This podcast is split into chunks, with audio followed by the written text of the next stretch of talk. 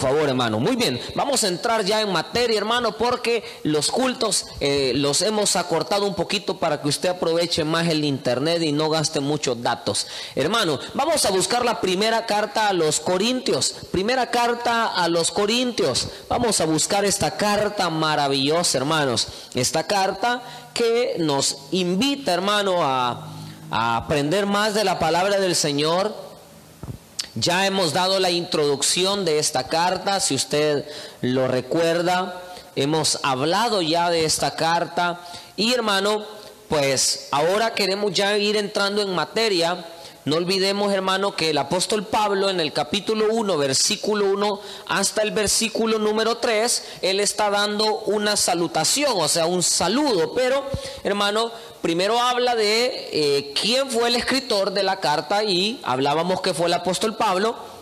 Hablábamos también que fue en, en la ciudad de Éfeso que él escribe esta carta en su tercer viaje misionero. Y, hermano, recordamos que eh, ahora el llamamiento que recibe el apóstol Pablo, que es ser apóstol, o sea, un enviado de Jesucristo por la voluntad de Dios. O sea, el apóstol Pablo fue llamado para predicarle la palabra del Señor a los gentiles, pero también a los judíos.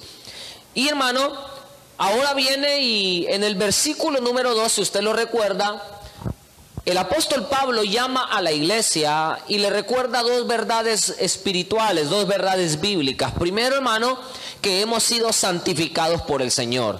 Y esa es una santificación imputada por medio del sacrificio de Jesús. O sea, a través del sacrificio de Cristo y haber confiado y poner nuestra fe en el Señor, nosotros hemos sido declarados santos ante el Señor. Fuimos santificados, apartados para Dios. Pero hermano, también existe otro tipo de santidad. Y es la santidad, hermano, que usted y yo necesitamos hacer o esforzarnos por agradar a Dios, apartarnos para Dios, porque ahora hermano el apóstol le dice a la iglesia, señores, a los que fueron santificados en Cristo Jesús, pero también hemos sido llamados a ser santos, o sea, a guardarnos para Dios. Recuerde hermano que la ciudad de Corinto era un puerto marítimo, existía un puerto marítimo, como también existía otro puerto cerca del puerto marítimo de Corinto.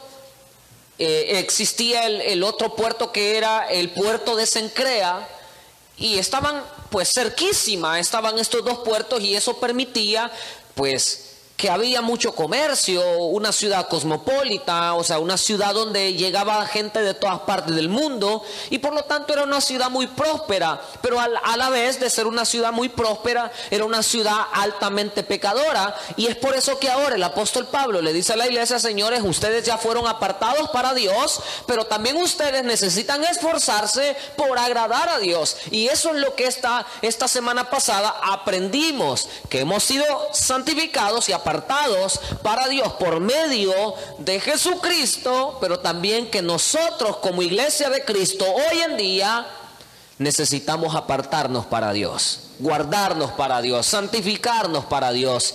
Hermano, porque nadie puede ver a Dios, hermano. Nadie podrá entrar a la presencia del Señor. Sin santidad, dice, nadie verá al Señor. Y esta noche yo quiero hablar acerca, hermano, quiero hablar un tema que lo he titulado Enriquecidos en Cristo. Así se llama este mensaje. Enriquecidos en Cristo. Así se llama.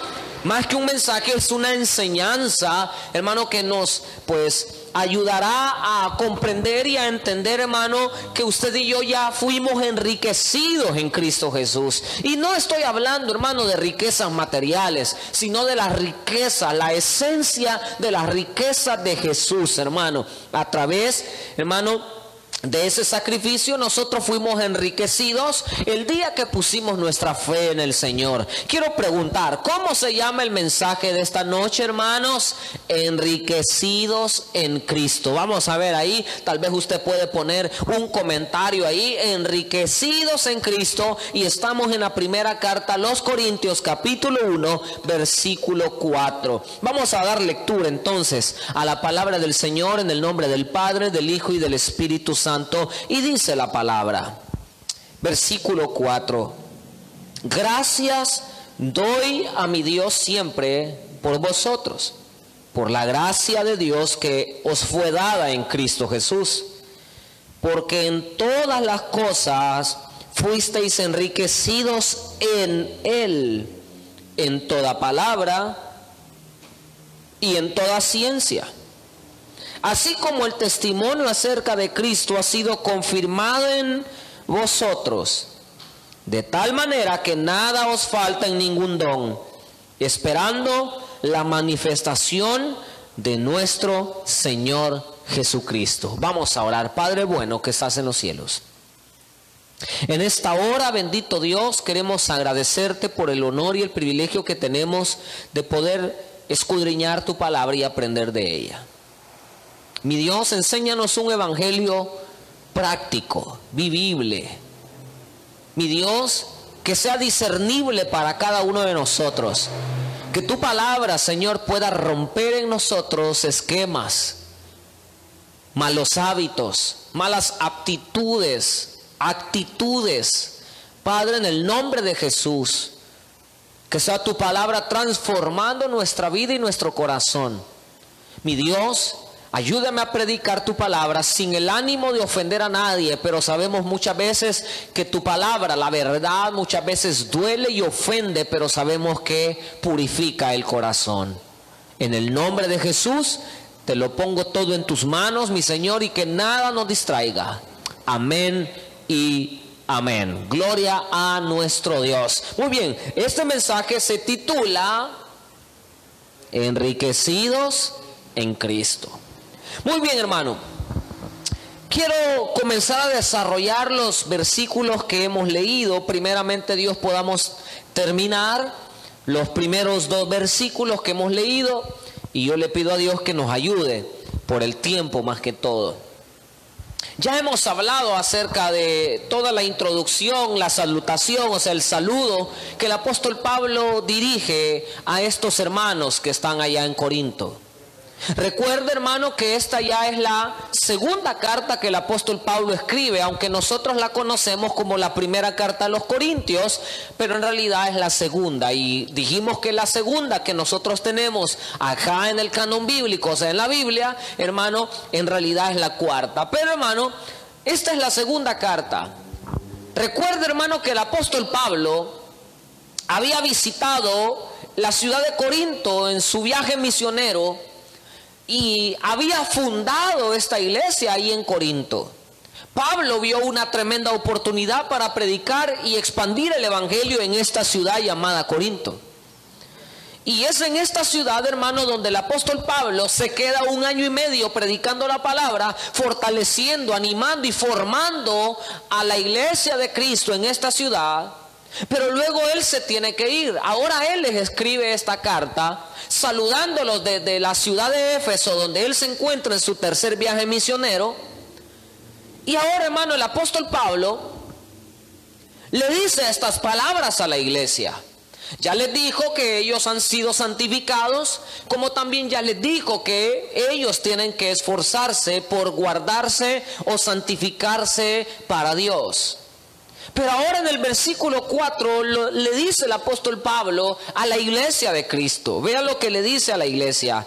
Gracias doy a mi Dios siempre por vosotros, por la gracia de Dios que os fue dada en Cristo Jesús.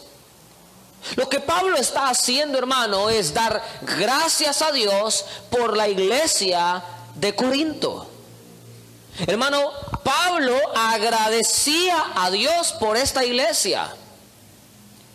¿Cómo agradecía a Dios? Es que mire hermano, la Biblia dice, gracias doy a mi Dios siempre por vosotros. Y eso me dice a mí que el apóstol Pablo siempre estaba orando al Señor por estos hermanos de la iglesia de Corinto. Y es que yo creo hermano que recuerde que Pablo se toma el tiempo lo conocemos por las evidencias bíblicas que hay que Pablo por lo menos escribió cuatro cartas a esta iglesia. Y eso nos habla del cuidado, de la dedicación, de el amor que Pablo le tenía a esta iglesia en específico.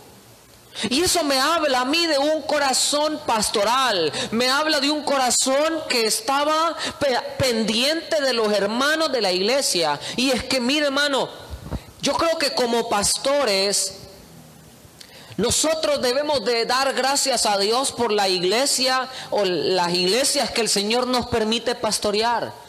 Y es importante, hermano, que los pastores estemos velando siempre. Es más, la Biblia dice, amen a sus, a, sus pastores, obedezcan a sus pastores, porque son los que velan por ustedes, velan por sus almas. ¿Por qué, hermano? Porque se lo digo de todo corazón, hermano.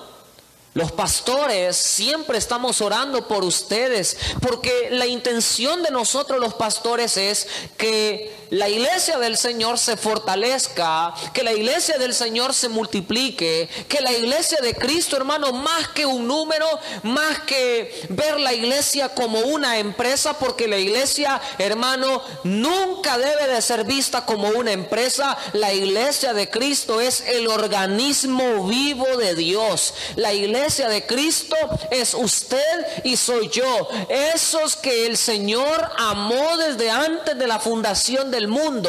Por eso, hermano, oígame bien, nosotros los pastores no podemos ver a la iglesia como un número. No podemos ver la iglesia, hermano, como una empresa, porque no es una empresa, es la iglesia, es el cuerpo de Cristo. Y a esa iglesia nosotros nos debemos, a esa iglesia de Cristo nosotros amamos y no solamente la amamos, sino que también intercedemos por cada uno de ustedes. Por eso, hermano, es que existe también la oración matutina, porque en la oración matutina buscamos la presencia del Señor y salimos a recoger el maná que viene del cielo, salimos a, iluminarnos con el lucero de la mañana, salimos, hermano, a buscar el rostro del Señor para ver su poder y su gloria, pero venimos también a la presencia del Señor cada mañana para interceder por cada uno de ustedes. Yo hablaba con una hermana un día de estos y me decía, pastor, e-, es lindo saber que me desperté por la mañana y, y, alguien por ahí estaba también conectado con su culto, con la oración de la mañana. Y es maravilloso saber de que usted estaba orando por nosotros, me dice. Es que para eso estamos, hermanos, para orar por ustedes, para interceder por ustedes. Y es que Pablo velaba por las almas, Pablo velaba por los hermanos. Pablo, hermano, ahora agradece a nuestro Dios por la iglesia de Corinto. Y es interesante, hermano, saber, es interesante, le digo por qué. Porque Pablo ¿Cómo es posible, hermano, que Pablo agradezca a Dios por esta iglesia si es una iglesia problemática? Y usted me va a decir igualita al taberosana. y entonces, ¿por qué era una iglesia problemática? Oiga bien, hermano. Era una iglesia problemática porque en esta iglesia habían divisiones, hermano. Número uno, más adelante lo vamos a ver. Uno decía, es que yo soy de Apolo, yo soy de Pablo, yo soy de Cefa, yo soy de Cristo. Y habían divisiones en la iglesia. No solamente habían divisiones, sino que habían problemas morales, sexuales. Incluso, hermanos, si usted revisa el capítulo 5, hay un problema de inmoralidad sexual, hay un problema de incesto donde un tipo se metió con su madrastra, hermano de la iglesia. Vemos más adelante en la carta a los Corintios, hermano, que hay inmoralidad y por eso, hermano, más adelante habla el Señor por medio del apóstol que nosotros somos templo y morada del Espíritu Santo y que nosotros debemos de guardarnos y santificarnos para Dios. Pero si usted mira el capítulo 6, habla de litigios entre, eh, delante de los incrédulos. O sea, hermanos, habían litigios, habían problemas entre los hermanos, a tal punto que muchos hermanos estaban peleando casos legales con los mismos hermanos en Cristo. Hermano, era una iglesia problemática. Divisiones, problemas morales, Problemas entre los mismos hermanos en Cristo. Hermano, era una iglesia problemática. Y usted me va a decir, ay, pastor, igualito a nosotros. Entonces, hermano, es que mire, hermano, yo creo, y yo creo que es así firmemente, que en todas las iglesias hay problemas. En todas las iglesias. Yo creo, hermano, que no hay ni una sola iglesia donde no hayan problemas. Yo lo creo firmemente. ¿Y sabe por qué, hermano? Lo asevero, lo afirmo. Y es por eso, hermano, que usted no debe renunciar a su iglesia. No debe de renunciar a su ministerio. No debe de renunciar, hermano, al lugar donde Dios lo ha establecido. ¿Y sabe por qué? Porque si tú te vas de la iglesia, porque en la iglesia hay problemas, entonces cuando te vayas para la otra iglesia vas a encontrar los mismos problemas y te vas a querer ir para otra iglesia y vas a encontrar en otra iglesia otros problemas. Al fin y al cabo que vas a andar, hermano, como que sos veleta. Vas a andar, hermano, de casa en casa, de zaguán en zaguán y nunca vas a tener identidad, nunca vas a tener, hermano, un sentido de propiedad. Por eso es que a mí me encanta cuando la gente dice, pastores, que esa es mi iglesia. Pero ¿cómo es posible que Pablo ore por esta iglesia si es una iglesia problemática? Como todas, hermano, como, como muchas iglesias, en todas las iglesias. ¿Y por qué yo le asevero que en todas las iglesias hay problemas? Porque la iglesia está compuesta por pecadores arrepentidos. ¿Cuántos pecadores hay?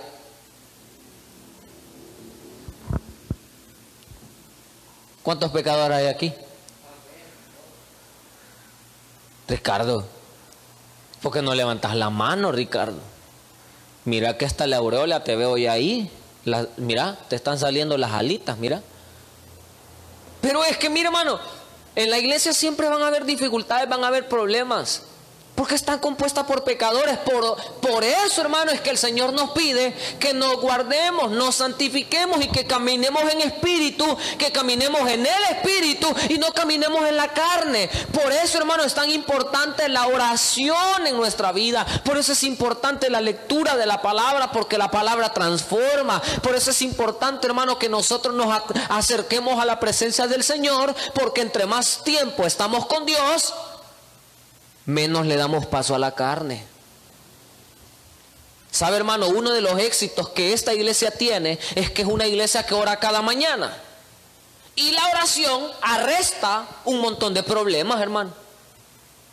Y cuando nosotros hemos bajado la guardia en la oración, comienzan a alborotarse los problemas y digo yo, no, no, no, no, no, no, no, vamos a meternos nuevamente en oración porque los hermanos están un poquito chuletudos, digo yo. Entonces solamente la oración puede cambiar las cosas. Y entonces Pablo velaba por esta iglesia, como los pastores debemos de velar por esta iglesia. Y Pablo le dice a los hermanos, gracias doy a mi Dios siempre por vosotros, por la gracia de Dios que os fue dada en Cristo. Pablo ahora habla que agradece a Dios por esta iglesia, pero, pero ahora viene y le dice a los hermanos de Corinto que da gracias a Dios por la gracia que les fue dada en Cristo. O sea, que fue a Dios quien le plació establecer esa obra en ese lugar. Por eso se llama gracia, porque si fuera por nuestros, nuestras obras, si fuera por nuestras acciones, si fuera por lo que nosotros podemos hacer, entonces hermano es por demás. Además la Biblia dice que no es del que quiere ni del que corre, sino de Dios que tiene misericordia. Como fue al Señor quien le plació establecer esta iglesia, el Tábero Sana, no es un capricho humano. Es algo que viene de Dios. Y por eso yo le agradezco, hermano, al Señor por esta iglesia, por, el, por todos los osaneros, vaya. Por aquellos hermanos que son complicados, por aquellos hermanos que, eh, que, son buena onda, otros que son mala onda, por aquellos hermanos que, que se dejan amar, otros que no se dejan amar por aquellos hermanos que se dejan pastorear y otros que son medio rebeldes, porque de todo hay en la viña del Señor. Y yo sé, hermano, que más de alguno de más de alguna de mis ovejitas rebeldes ha de estar conectado hoy al culto. Yo no sé cuántos dicen amén. Pero hermano, yo agradezco a Dios por todo. Porque esta obra no se estableció por un capricho humano, sino fue por la gracia y por la voluntad de Dios. Como lo fue la, la iglesia que está en Corinto. Sí, sé que hay pecadores en esa iglesia, gente problemática, gente complicada, gente hermano inmoral, gente peleonera, pleitista, pero hermano, aún en medio de todo ese revoltijo de problemas, es la gracia de Dios manifestándose en medio de una ciudad pecadora, idólatra, inmoral. Y es ahí, hermano, donde la gracia se manifiesta porque donde menos usted piensa, donde menos usted cree que Dios puede hacer algo, Dios va a hacer algo. Por eso, hermano, es que mucha gente se sorprende que cuando andábamos caminando en nuestros delitos y pecados, mucha gente se sorprende el cambio que el Señor ha hecho en muchos de nosotros. Y estamos todavía en transformación. Estamos todavía, hermano, siendo cambiados, siendo transformados a la imagen cada día más, a la imagen de su Hijo Jesús. Pero hermano, con el, con el paso del tiempo nos vamos viendo, vamos viendo que van a haber problemas, pero ha sido la gracia de Dios quien ha bendecido a esta obra, como también ha bendecido a esta iglesia. Entonces vemos que Pablo les dice, señores, yo doy gracias a Dios, oro por ustedes y le agradezco a Dios que fue Dios por su voluntad y por su gracia que esta iglesia se establece. Versículo 5. Ayúdeme a leer. Porque en todas las cosas fuisteis enriquecidos en Él, en toda palabra y en toda ciencia porque en todas las cosas fuisteis enriquecidos en él, en toda palabra y en toda ciencia. Hablábamos, hermanos, sobre que en toda iglesia hay problemas, porque está compuesta por pecadores. Y es por eso, hermano, que usted nunca va a encontrar una iglesia perfecta. Y el día que la encuentre, de verdad se lo digo de todo corazón, hermano, el día que encuentre esa iglesia perfecta, no vaya porque la va a arruinar. Pero ahora viene el Señor y dice, porque en todas las cosas fuisteis enriquecidos. Hermano, hemos sido enriquecidos en Cristo Jesús. Diga conmigo, ahí donde usted está, dígalo ahí, para aquellos que están diciendo toda la vida, ay, es que a mí nadie me quiere, todos me odian, y ya se sabe lo demás. Para todos aquellos que dicen, ay, es que yo soy pobre, es que yo no tengo nada, es que a mí Dios no me ha regalado nada. Hermano, el problema es que nuestra mirada, nuestra vista está en las cosas de este mundo, pero si nosotros vemos ahora desde la perspectiva bíblica, desde la mirada espiritual, hermano, usted y yo hemos sido enriquecidos en Cristo. Y esa palabrita en significa posición, o sea, si estamos nosotros en Cristo, si hemos recibido a Cristo, hemos hecho de Cristo nuestro Señor y nuestro Salvador, entonces usted ha sido enriquecido. Diga conmigo, yo...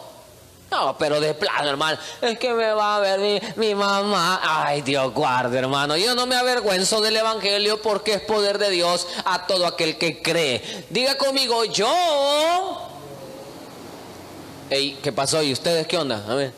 Yo he sido enriquecido en Cristo Jesús. O sea, hermano, que usted y yo somos unas personas ricas. Porque fuimos enriquecidos en Cristo. Ahora la pregunta es, hermano, la pregunta es, ¿cuáles son esas riquezas que nos han dado? ¿Cuáles son esas riquezas que hemos recibido? ¿Y sabe cuál es el problema de nosotros, hermanos? Porque muchas veces nos quejamos, es que yo, pobrecito, es que yo, a mí nada, a mí el Señor a lo mejor no me quiere. ¿Cómo no te va a amar? ¿Cómo no te va a querer si dio su vida en la cruz del Calvario por usted y por mí? Pero ¿cuáles son esas riquezas? Bueno, son muchas las riquezas que el Señor nos ha dado. Y le voy a mencionar un par de riquezas nada más. Número uno, su bondad. Dios ha sido bueno con nosotros, en que siendo aún pecadores, el Señor murió por nosotros en la cruz. ¿Cuál es la primera riqueza? Vamos a ver. La bondad de Dios.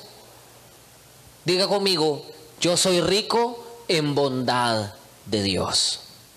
La bondad de Dios me ha enriquecido. Yo no sé si usted lo cree, hermano, pero a mí la bondad de Dios me ha enriquecido. He sido enriquecido con su bondad. Número dos, la segunda riqueza que el Señor nos ha dado. No, no es que sea ese orden. Yo le voy a decir algunas, hermano, pueden que hayan más. Por el tiempo solo le voy a decir un par. Pero la primera es la bondad. La segunda es la paciencia. La tercera, la misericordia. La cuarta, la gracia de Dios. Y quiero que retroceda un poquito en la Biblia. Váyase a Romanos capítulo 2. Romanos capítulo número 2, versículo 4. Romanos 2, 4. Dice la palabra del Señor. Romanos capítulo 2, versículo 4 dice, oh, menosprecias las riquezas de su benignidad, paciencia y longanimidad, ignorando que su benignidad te guía al arrepentimiento. Miren lo que está diciendo, oh, menosprecias la riqueza de su benignidad, paciencia y longanimidad, ignorando que su benignidad te guía al arrepentimiento. Su riqueza son la bondad. Dios ha sido bueno contigo, conmigo. Nos ha bendecido con su paciencia. Y nos ha dado también a nosotros paciencia. Porque cuánto el Señor nos esperó, hermanos, para que viniésemos a Él. Cuántos destrozos hicimos nosotros en el mundo y el Señor nos esperó. Tercero dijimos su misericordia. Por la misericordia de Jehová no hemos sido consumidos. Hermano, Él no ha pagado como merecíamos nosotros. Y nos ha bendecido, nos ha enriquecido con su gracia. Y la gracia es el regalo inmerecido para el hombre, pero que Él, por su amor, por su misericordia, nos lo da. Efesios capítulo 1. Vaya a Efesios capítulo 1, versículo 7 dice lo siguiente. Efesios 1, 7 dice, en quien tenemos redención por su sangre el perdón de pecados según las riquezas de su gracia. Sabe hermano que la gracia del Señor nos ha enriquecido y que dentro de la gracia de nuestro Señor está la redención por su sangre. ¿Y sabe qué significa redención? Es que te compró de la esclavitud del mundo y te trajo a su reino te redimió, te compró, te sacó de la esclavitud del pecado y de la muerte y nos dio vida eterna. Por eso el verso 7 dice en Efesios 1:7, en quien tenemos redención por su sangre, el perdón de pecados según las riquezas de su gracia. Hemos sido enriquecidos, hermanos, con la gracia del Señor. Efesios capítulo 2 versículo 4 dice lo siguiente, pero Dios que es rico en misericordia por su gran amor con que nos amó. Las riquezas del Señor es su perdón. La riqueza del Señor es su misericordia. La riqueza del Señor es su amor. Hermanos, Filipenses capítulo 4, versículo 19 dice, Mi Dios pues suplirá todo lo que os falte conforme a sus riquezas en gloria en Cristo Jesús, Señor nuestro. Hermano, hemos sido enriquecidos a tal punto, hermano, que usted y yo hemos sido bendecidos es interesante, hermano, que el apóstol Pablo les diga, señores, ustedes han sido enriquecidos. Y han sido enriquecidos con cosas espirituales. Porque recordemos que esta iglesia, o por lo menos la ciudad, y diría yo que la iglesia también, era una ciudad que tenía dinero. Y a lo mejor ellos creían que su dinero era la, la verdadera riqueza. Hermano, si Dios te ha, permitido, te ha permitido a ti tener dinero, gloria a Dios. Y agradece a Dios por esas riquezas. Pero la mayor riqueza no son las cosas materiales, no son las cosas de este mundo. La mayor riqueza viene de parte de Dios. La mayor riqueza viene de Jesús a través de su bondad, de su paciencia, misericordia, de su gracia, su amor, su perdón, su redención. Cuánta riqueza el Señor nos ha dado, hermanos. Que nadie daba nada por nosotros, pero Cristo con su sangre lo dio todo por usted y por mí y nos enriqueció.